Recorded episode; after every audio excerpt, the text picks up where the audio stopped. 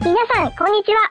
寿司动漫乌冬面，温泉樱花富士山，日本还有多少秘密不知道？银红酱来解答。钱汤，日本的公共澡堂。公共澡堂为喜好泡澡的日本人而存在，也可说是近在身边的一个温泉。澡堂的墙壁上画着富士山，入口处挂着男汤和女汤的门帘。 他们在钱汤逐渐淡出百姓生活的今天，总是会莫名的让人眷恋，心生怀旧之情。在不同的空间里洗与泡。日本的一种公共澡堂称作钱汤，洗澡费一次要三百到五百日元，在营业时间内，你可以尽情泡到心满意足为止。澡堂更衣室前面的入口分成男汤和女汤，即男浴池和女浴池。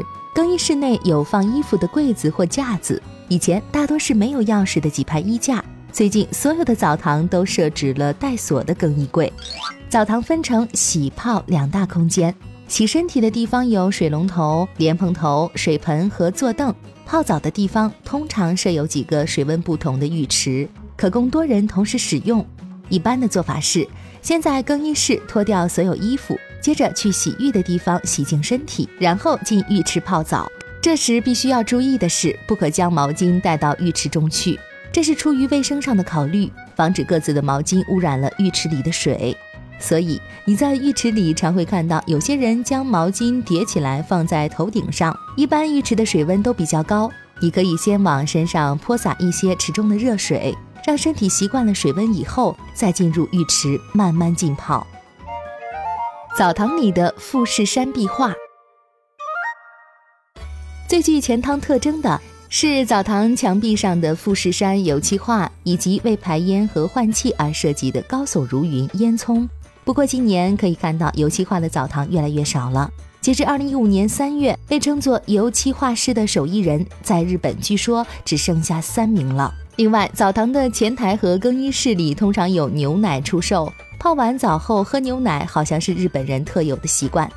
如果想模拟体验日本的澡堂文化，漫画和电影《罗马浴场》值得一看。故事讲述古罗马的浴场设计师穿越时空来到现代的日本，通过接触了解日本的澡堂和温泉文化，得到了设计罗马浴场的诸多灵感。整个故事将罗马和日本之间想象上的深厚联系描述的既滑稽又风趣。原作漫画被翻译成英语、西班牙语、法语、繁体中文等七种语言，并出版发行。二零一二年上映的电影《罗马浴场》在意大利的乌甸尼远东电影节上获得观众奖。二零一四年上映的《罗马浴场二》也在北美和意大利等国博得了观众的好评。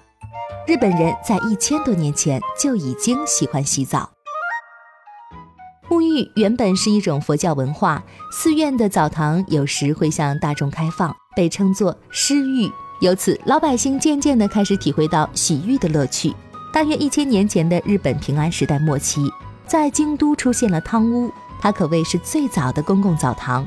江户时代，澡堂进一步得到普及，发展到每个小镇都有澡堂的水平。汤屋因出现在宫崎骏导演的动画片《千与千寻》中，而为许多外国人熟知。但是，随着家庭中浴室的普及，公共澡堂正在急剧减少，公共澡堂向休闲型转化。相比巅峰时期，现在日本的公共澡堂数量大大减少了，但日本人爱好泡澡的习惯一如既往，没有丝毫改变。公共澡堂越来越讲究趣味性，出现了不少独具特色的服务。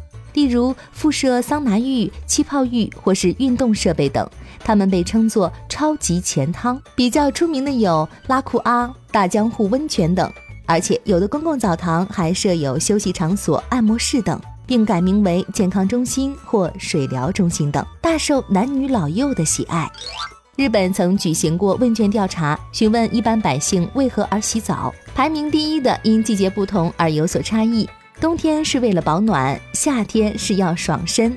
排在第二和第三的分别是能消除身体疲劳和可以放松身心。看来日本人不单喜好清洁，还寻求通过洗澡来减轻压力、治愈身心的疲劳。